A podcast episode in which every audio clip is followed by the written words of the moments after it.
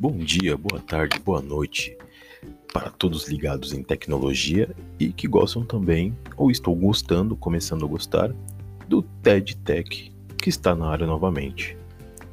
Seguinte, me deparei agora há pouco com um dos posts do Gabs Ferreira. Ele é um cara muito gente boa e que tem um, um várias. Uh, eu acho que a galera da, da área já conhece ele muito bem. Ele tem uma história bem legal uh, de como ele começou, que ele fala que não tem. não precisou de faculdade, aquelas coisas todas, como a maioria da, da galera já, já entende, né? Já tipo, praticamente são semelhantes.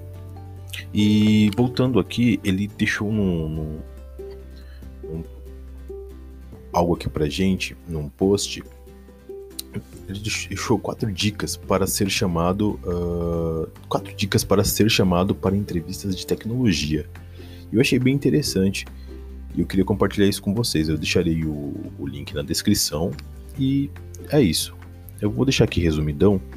E é o seguinte: a primeira ele diz uh, da seguinte forma: leia a descrição da vaga. Sim, parece estranho, mas é, é faz todo sentido. Por quê? Na na descrição da vaga, às vezes a pessoa, por ela estar com vários motivos pendentes, familiares e a gente sabe como que é quando ficamos sem emprego, a pressão aumenta e acaba a gente disparando igual a metralhadora. Então, às vezes a gente acerta onde não, não gostaria. E até desfazer o que a gente fez, às vezes já tomou muito do nosso tempo e da pessoa que está entrevistando a gente.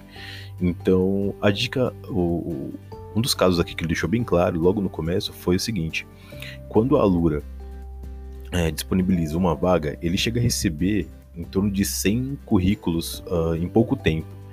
E isso é bastante coisa. É, e na descrição, ele logo coloca uma. Como posso dizer?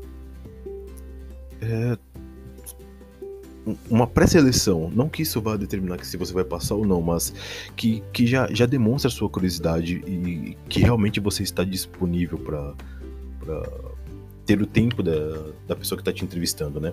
E foi o seguinte, demonstrar, demonstrar que leu essa vaga escrevendo no seu tempão, no início da sua carta de apresentação. Eu só gostaria que na, na, na descrição estava escrito isso e quando a pessoa mandasse a carta de apresentação, descrevesse deste modo.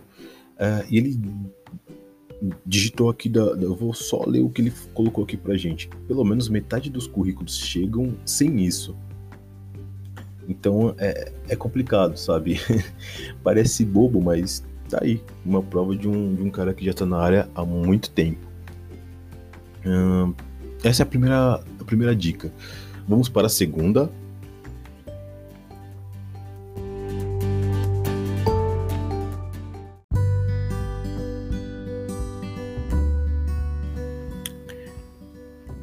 Segunda dica é a seguinte: fuja das apresentações genéricas. O que seria isso?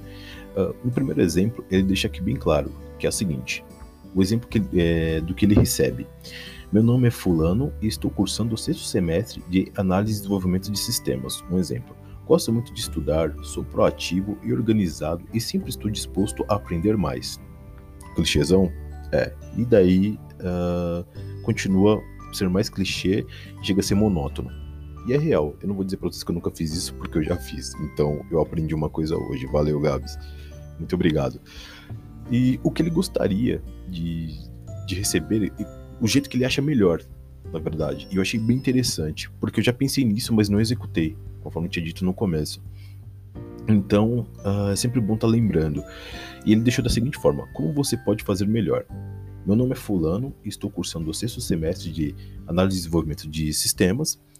Eu realmente gostaria de trabalhar com vocês na ferramenta X, já que gosto muito da tecnologia Y e acho a empresa muito legal. Acompanho o trabalho de vocês já faz um tempo e acho que seria um ótimo lugar para uh, eh, começar minha carreira. Diferente, né? A experiência. Experiência faz toda a diferença, cara. E aprendendo com esse tipo de, de pessoa que só vem agregar a gente é, é muito melhor. Então, Gabs, muito obrigado. E vamos executar isso daí, né? Porque ficou bem claro para mim que a segunda parte é bem melhor. Bom, é, ele deixa aqui escrito que para você separar um tempo para escrever um texto com carinho na hora de se apresentar, porque realmente faz diferença. É, é muito bom estar tá se apresentando, né? E você não vai se apresentar de qualquer jeito. Acredito que quando você está conhecendo pessoas novas, ainda mais quando tem. Eu mesmo ia muito em meetups em 2019 e era muito legal. Eu conhecia muita gente bacana, conheci bastante gente bacana. Espero que todos estejam bem. Infelizmente, essa pandemia ainda não acabou, mas continuemos torcendo aí para que isso mude logo. E volta a Meetup. Quem não conhece Meetup aí, é bem legal. Eu vou deixar o link na descrição também. Uh, não é só para área de tecnologia, você pode aplicar ela em, em vários campos que vocês gostem. Eu indiquei já para minha irmã, para minha mãe, por aí vai. Não fugindo muito do, do assunto, voltando aqui, vamos para o, a próxima dica.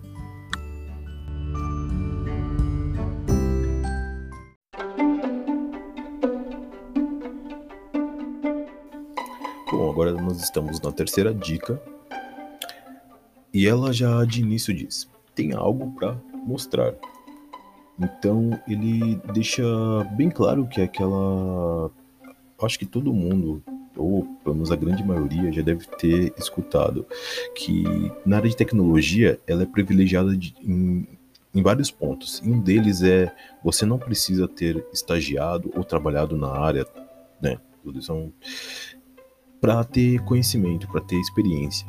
Porque se você tem um computador e você tem internet, você cria seus repositórios no GitHub, no GitLab, no uh, nos demais, você faz toda aquela, aquela montagem de início com os projetos e, cara, você já está trabalhando. Porque querendo ou não, eu vou falar um pouquinho da experiência que eu tenho. Você monta toda a sua base. Você começa pelo Git, configura o Git, você vai lá, escolhe, eu escolhi o GitHub, eu vou lá, coloco a informação da, da chave SSH, é, direciono para minha máquina, monto tudo certinho, coloco tudo que eu tenho para colocar, escolho o, o, meu editor de texto, que eu uso o VS Code, é, instalo o banco de dados, o MongoDB que eu estou usando, o, eu estou usando também o Insomnia, então são. Ah, estou também, estou aprendendo agora, uh, usando o Node.js e assim, são, são várias etapas que conforme você vai é, caminhando, vão vindo muitos desafios. Eu mesmo tive um problemaço, por incrível que pareça, com o MongoDB e o Node. O Node, eu, eu coloquei ele, estou usando o Ubuntu 20.04, se eu não me engano, a última versão. E deu um, um erro incrível, tanto que eu tenho que até formatar a máquina novamente para poder fazer do zero que as coisas vão, vão ficar melhor. Isso eu já fiz várias vezes e deu certo. Não que, né, vamos, pelo menos eu vou tentar. Resumindo tudo, isso tudo eu acredito que é, é, é muito valioso porque você acaba pegando o macete. Desanima? Não vou dizer para você que eu não desanimei. Desanimei sim, porque eu acompanho um curso e eu tô tendo muita dificuldade, mas mesmo assim eu procuro. Hoje mesmo eu andei procurando muito no Stack Overflow uh, soluções. Perguntei para amigos meus é, que já estão na área já há um tempinho, eles me deram algumas dicas e tal, só que eles falaram assim: me mostra o erro e tal, ah, faz isso, faz aquilo, ah, beleza, não, não deu certo, ah, então você tá fazendo algo errado.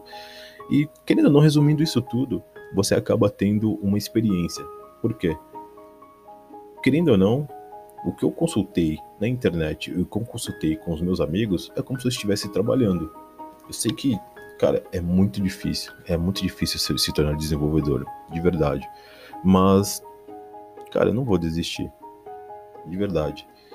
Eu gosto, porque eu sei que quando eu passar esse. Cada. Cada obstáculo que eu passar, logicamente que eu não passo sozinho, eu é, é a sensação assim tão maravilhosa. Foi quando foi igual a primeira vez que eu entendi o meu código. É, foi coisa bem simples, mas me deixou muito feliz. Então eu quero aquilo de novo. Então eu acabei ficando viciado nessa parte de conseguir passar por esses obstáculos. Então, resumindo tudo, já falei resumindo várias vezes, mas não é difícil e é assim você ter experiência na área, que é uma, uma coisa muito boa de TI da, da parte de tecnologia. Nós somos é, privilegiados nessa parte. E é isso. É isso que ele deixa bem claro que ter algo para mostrar. Então, fazendo seus repositórios no GitHub, colocando o, tudo que você aprendeu, uh, demonstrando. Cara, não vai ter, não vai ter erro. É isso. Acho que essa é a terceira. Beleza?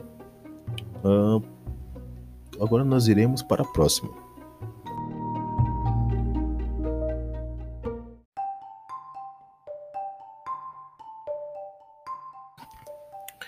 Chegamos na quarta e última dica do nosso querido Gabs Ferreira.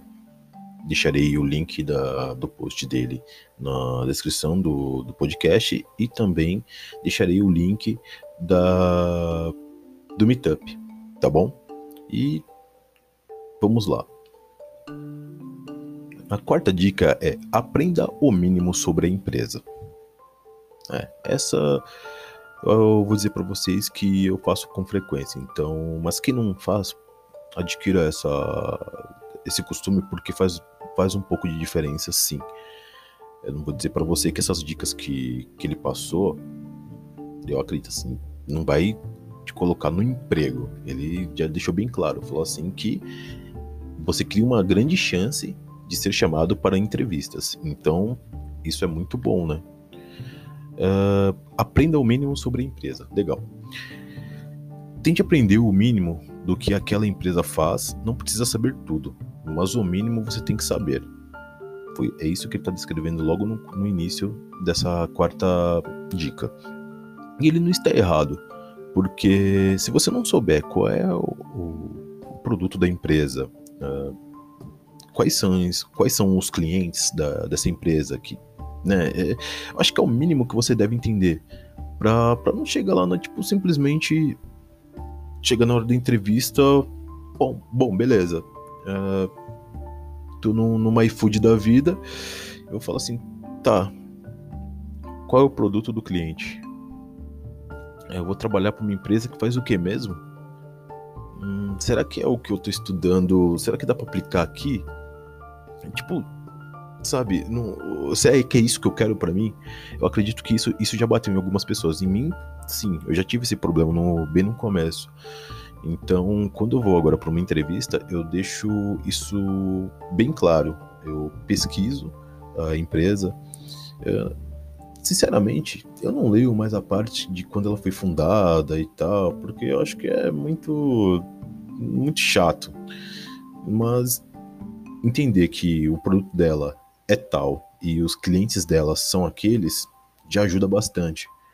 Então, pô, sei lá, eu mesmo, eu gosto muito de jogos. Então, se eu trabalhasse para uma empresa que prestasse serviço para uma Riot da vida, uma Electronic Arts, uh, Microsoft, uh, da parte de games, sei lá, alguma empresa do, do, do ramo, pô, empolgado eu ficaria sim, sem dúvida. Quem não não iria gostar de trabalhar servindo a, a uma empresa que você gosta? Então, eu acredito que faz muito sentido isso, te, te motiva também a, a, a ficar ali, né? É, então, eu, eu, ele deixou bem claro que, que isso é, é importante é, você saber pelo menos o mínimo, né? Não precisa, igual eu falei, não precisa saber a história da, da empresa. Pelo menos esse é meu ponto de vista, tá? Esse é meu ponto de vista. Acredito que não precisa saber que ano que ela foi fundada e tal, e, e os demais. Mas é isso. E. Ah! E a, pra mim vai uma quinta dica, na verdade. Uh, no caso agora da, do TED Tech para vocês. Que quando vocês estiverem em uma entrevista, é bom vocês perguntarem pro entrevistador também. Um exemplo isso já me ajudou bastante. Foi até um dos motivos de eu ter montado esse podcast. Seguinte, a pessoa te entrevistou, tudo certinho, tá legal, tá rolando bacana, tá tendo aquele feed legal, pá, bacana. Você simplesmente respira fundo e pergunta para a pessoa que tá te entrevistando: Você gosta de trabalhar aqui, nessa empresa? Por quê? E aí você vai ter um retorno dela. Se você receber a, a ideia, a, a resposta dessa pessoa de um jeito que ela fica feliz, sem ser muito clichêzão, ela vai te responder. Se ela te responder de um jeito animado, que você vê que ela, tipo, tá feliz do que tá falando, cara, se joga nessa empresa, porque com certeza que se as pessoas que estão lá, dependendo do tempo dela, lógico, é, falar com tanto entusiasmo e tá feliz, não tô dizendo que para você também vai ser a mesma coisa, mas já é um ponto positivo, porque não é só você que, que está sendo avaliado ali, você também está avaliando a empresa. Porque ninguém quer trabalhar num lugar que é ruim, sabe? Acho que isso é, é lógico, né? Mas fica essa quinta dica aí para vocês. Espero que, espero que vocês tenham gostado. Uh, Gabs, mais uma vez, muito obrigado. Uh, a Lura, é, assim, ó, plataforma legal pra caramba. Merchan aí. e é isso. Então, um ótimo dia, uma ótima tarde depois do almoço. Toma aquele café ou aquele energético ou algo que desperte você, porque eu sei que depois do almoço é complicado. E uma, ou uma ótima noite para quem estiver escutando de noite ou de madrugada. E é isso. Finalizo aqui mais um podcast e Kodara é vida!